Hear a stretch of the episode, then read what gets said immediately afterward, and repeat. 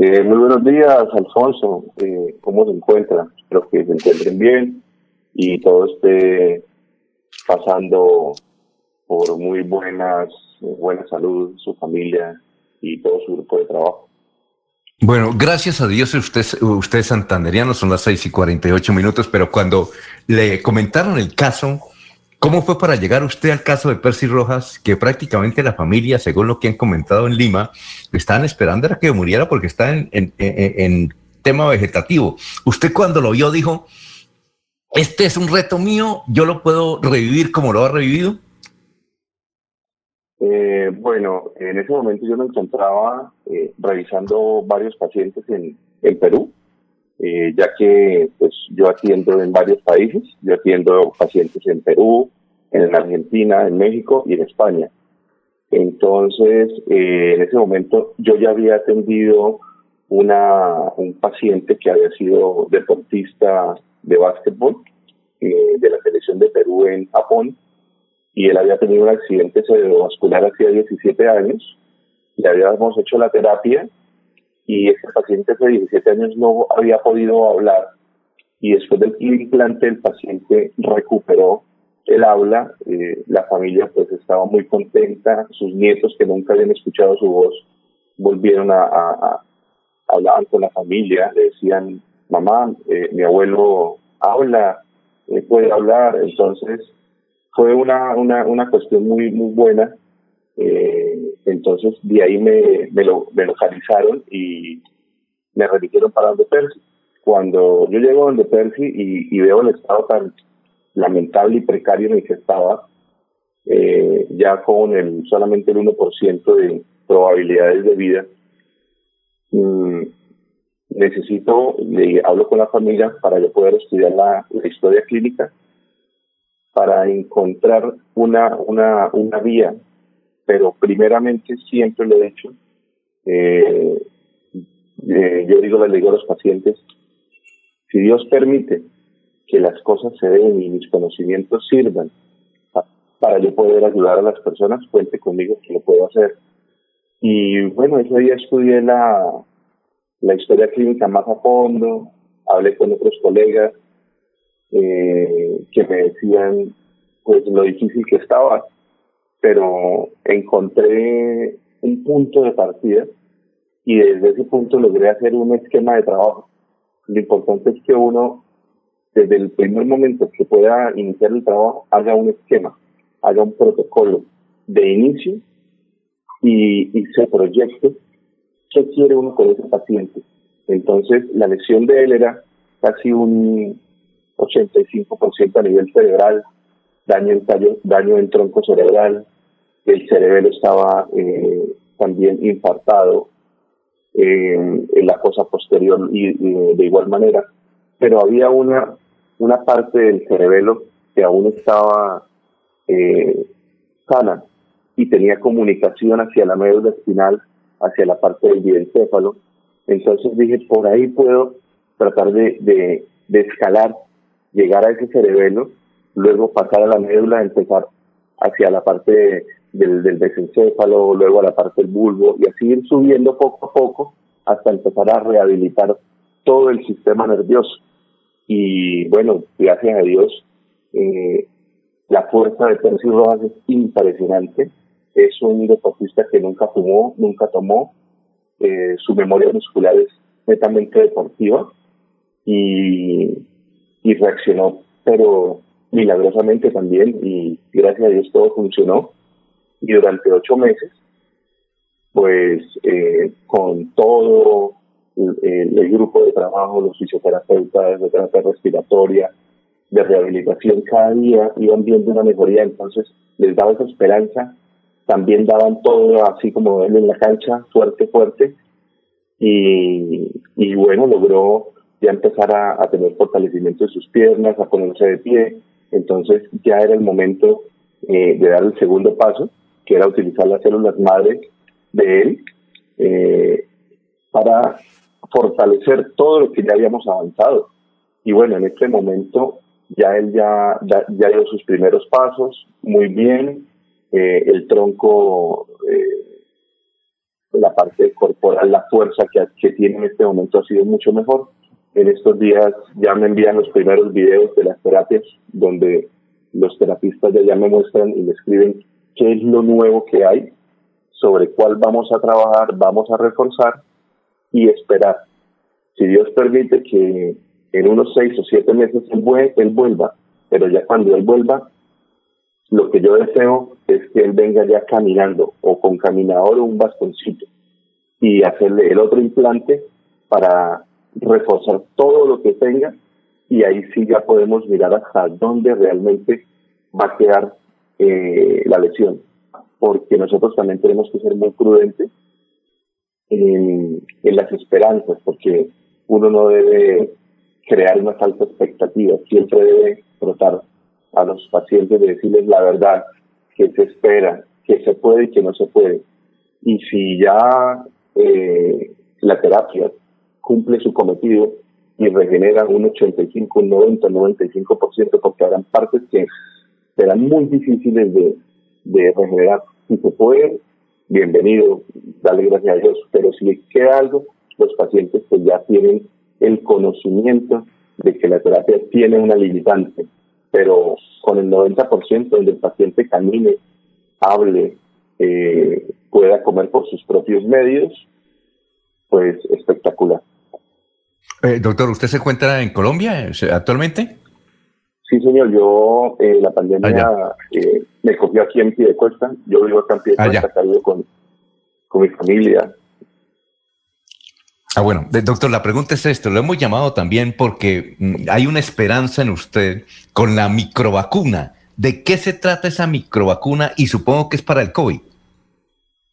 Eh, sí, señor. Bueno, eso es un proyecto que, que estamos realizando eh, gracias al apoyo del ingeniero Juan Carlos Cárdenas de Instituto de Salud de Bucaramanga, la Universidad Autónoma de Bucaramanga, el doctor Juan José Rey, el doctor Germán Pérez de, del eh, el doctor Oscar Julián Niño del Hospital Universitario, el doctor Sigifredo, eh, su gerente del Hemocentro, pues fueron eh, colegas, médicos, amigos, personas que, que confiaron en un proyecto que, que surgió primero por la necesidad de, de proteger uno a la familia. Yo lo pensaba en, en mis abuelos, es, eh, tienen más de 80 años, eh, suegra, mi hija, mi familia, mi entorno, y también el entorno de mis amigos, también otros colegas que también son médicos, son científicos, eh, tienen su, su maestría, doctorados,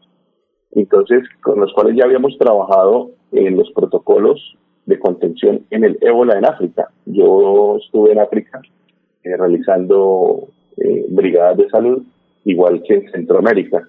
Entonces logramos o logré varias conexiones de amigos, eh, científicos. En este momento estamos trabajando con tres científicos americanos y un premio Nobel de medicina, eh, los cuales hemos fortalecido eh, el tema. ¿De qué trata la microvacuna? La microvacuna es una, una terapia que se conoce hace muchos años, que es la terapia del suero de convaleciente que es utilizar eh, los sueros de los pacientes que ya se han recuperado.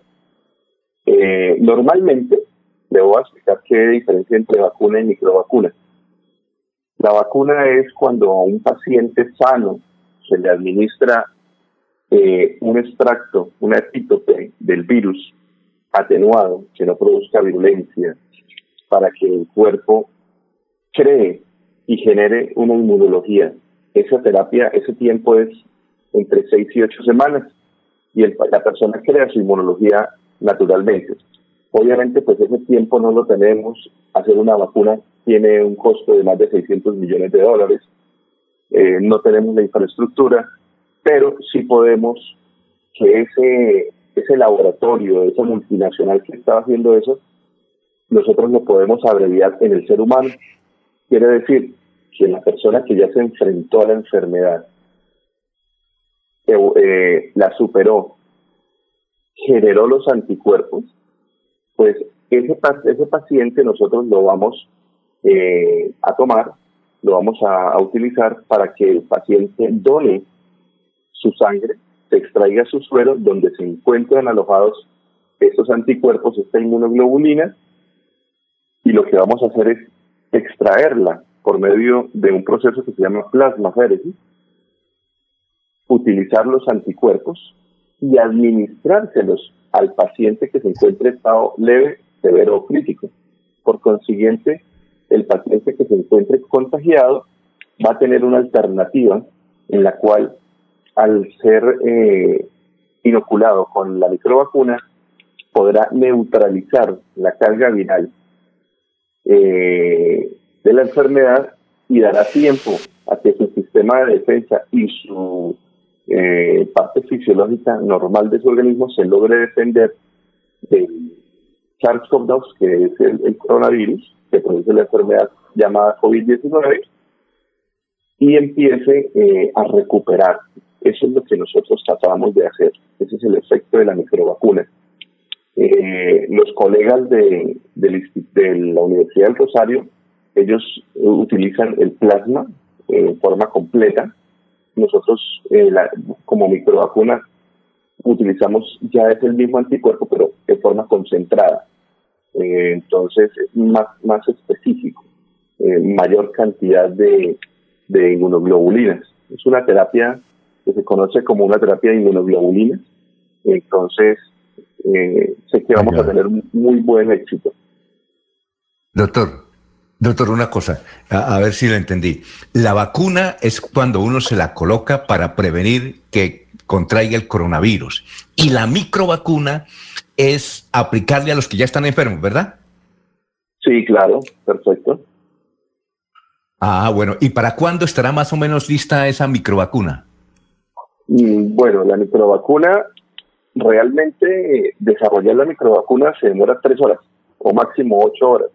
Lo que nosotros tenemos que esperar que el INVIMA nos dé la autorización para iniciar el trabajo de campo durante 45 días. Luego pasamos el reporte de cuántos pacientes eh, encontramos la mejoría en qué tiempo, eh, cuánto fue su estancia en la unidad de cuidados intensivos, todos los pormenores con cuántos mililitros de, de se neutraliza rápidamente, en qué tiempo.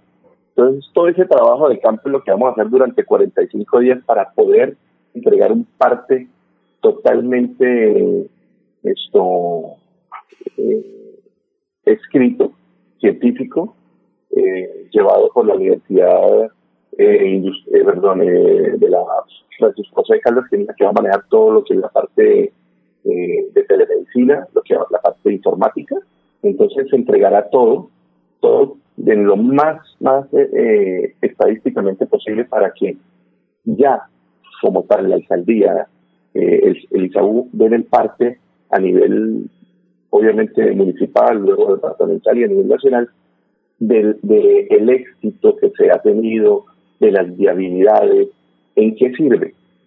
¿Esto para qué? Para que las personas tengan un parte de tranquilidad de que mientras sale la, la vacuna que se está realizando, la vacuna de AstraZeneca, la de Hansen, la, todas las que están saliendo, tengan los estudios y todos los, los, los pasos clínicos que deben realizarse en el ensayo para que no tenga ningún efecto secundario ni ninguna iatrogenia. Eh, porque de todas formas, hacer una vacuna, el tiempo prudente son entre 22 y 28 meses. Es el tiempo prudencial. Pero con este problema de la pandemia, pues obviamente se han acelerado mucho, se han acortado tiempos y a veces ese, ese, esa, el acelerar esos procesos puede uno a veces no incurrir eh, en problemas, sino que uno eh, puede dejar de, visualizar cualquier tipo de, síntoma que pueda presentar, que se pudiera analizar si lleva uno el tiempo real. Entonces, de todas formas, es, es muy importante cómo los demás eh, científicos, demás personalidades a nivel mundial de los laboratorios están en contra del reloj, trabajando para poder sacar la, micro, la vacuna como tal, porque se necesita la vacuna para poder inmunizar a las personas. Ya sabiendo la vacuna, sabiendo cuánto duran los anticuerpos en el cuerpo, así tengamos que vacunarnos cada año por unos dos o tres años mientras logremos la, la inmunidad, lo, lo, tendremos que hacer, pero ya tenemos un, un arma muy, muy fuerte, que es la vacuna. Entonces, mientras sale todo eso, mientras ese proceso se da, pues nosotros tenemos ese, esa, ese, esa arma para ayudar a mitigar el contagio. Entonces sabemos que, por ejemplo, eh, los pacientes que se contagian, que acaban de salir positivos, pueden eh, administrarse la microvacuna, neutralizar su acción y empezar a defenderse. Entonces no va a ser tan, tan complejo y va a ser mucho menos los casos que vayan a llegar a la unidad de cuidados intensivos. Eh, doctor eh, Fabio Jaramillo, científico santanderiano, muchas gracias por esta explicación. Gracias por habernos permitido un parte de los minutos que tiene con su familia y haber estado aquí explicándole a la audiencia las posibilidades de enfrentar este virus. Muchas gracias y éxitos. Alfonso, muchísimas gracias a usted por su tiempo, por eh, esto, tratar de, de de transmitir eh, este conocimiento, esta labor que llevaba siete meses haciéndose. Y bueno, pedirle mucho a Dios que, que todo salga rápido, podamos hacer todo muy bien y, y, tener las buenas noticias antes de, de, fin de año para que todos empecemos un 2021 con el pie derecho, con reactivación y fuerza con la familia. Dios me lo bendiga y cuídense mucho.